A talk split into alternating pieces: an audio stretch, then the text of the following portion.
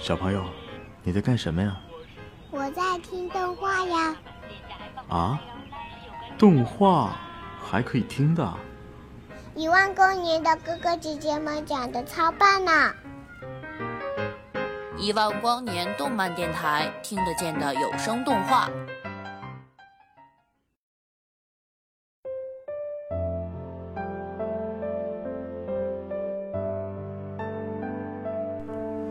接下来的几天，莫风都是在这个不大的房间度过的。刘文会经常来看他，给他带来食物。依旧是树国的夜包饭，烹饪的手法很不娴熟，可莫风却觉得异常可口。两人之间的交流不多，只是一些常规的问候。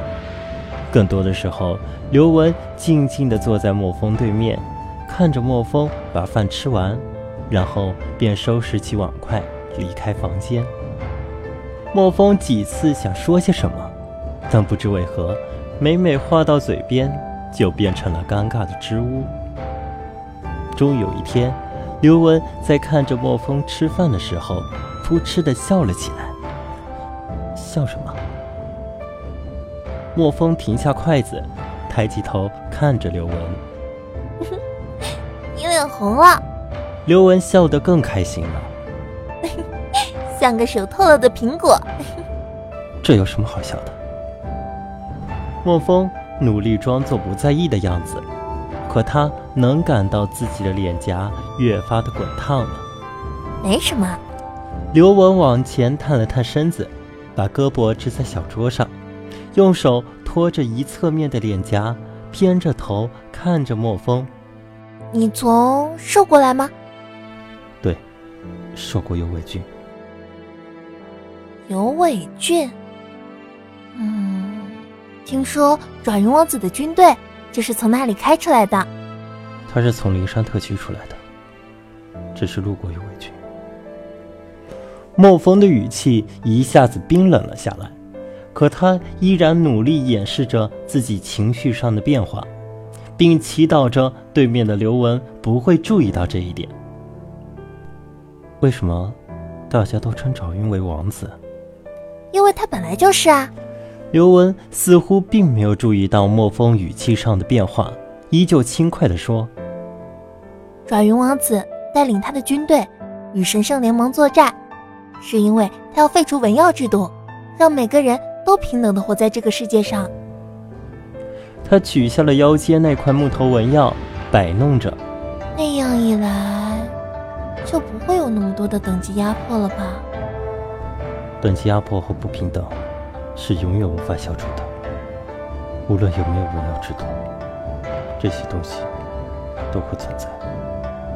可能吧，但总是要尽最大的努力去改变啊。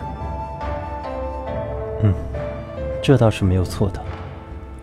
莫风点了点头，停了一会儿，然后把话题一转。话说，你怎么会叫做刘文？我的意思是。树果人的名字里，大都夹杂着植物的名字。我也不知道。刘文又笑了起来，让气氛立刻变得缓和明快起来。可能是父母预料到了我对天空的痴迷吧。他侧过头，望向窗外蔚蓝色的天空，显出陶醉的神色。文就是云的意思。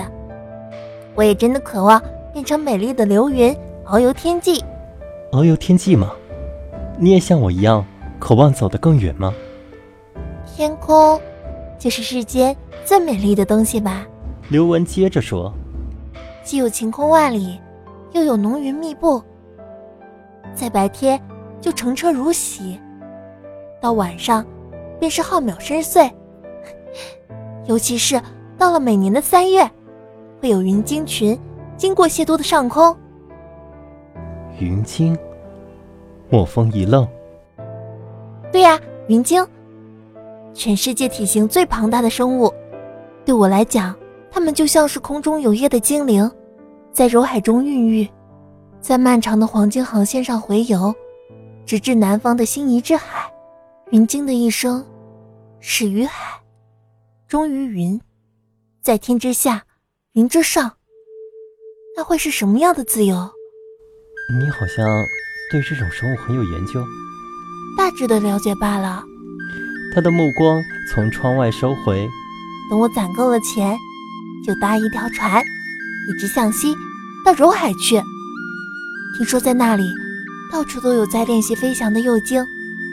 只有到了那里，我才能真正的近距离接触到那些美妙的生灵。听你这么一说，我突然也对云鲸产生了某些情感。莫风笑道。下个月你所说的云鲸群会经过这里吧？对，没错。刘文使劲的点了点头。你会在这里住到那个时候吗？莫风也笑了起来，点了点头。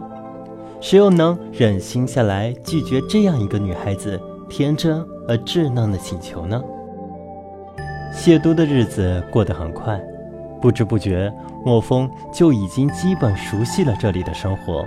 熟悉了刘雯无微不至的照顾，他觉得很不好意思，因为在兽国的传统中，男人应该保护女孩子才对。而现在自己这该死的身子却虚弱地趴在床上，等着人家来关照。不过他却也有一种暗暗的欣喜，若不是生了这样一场病，自己又怎么会遇见他呢？嗯，这或许便是那朦胧的爱意吧，但莫风却极力否认着这一点。在他看来，男女之情在现在这个时候是完全不合时宜的，因此他不断告诉自己，刘文只是个朋友。而这种心理暗示和自我控制下，莫风在刘文面前就自然多了。可这转机是在第二周发生的。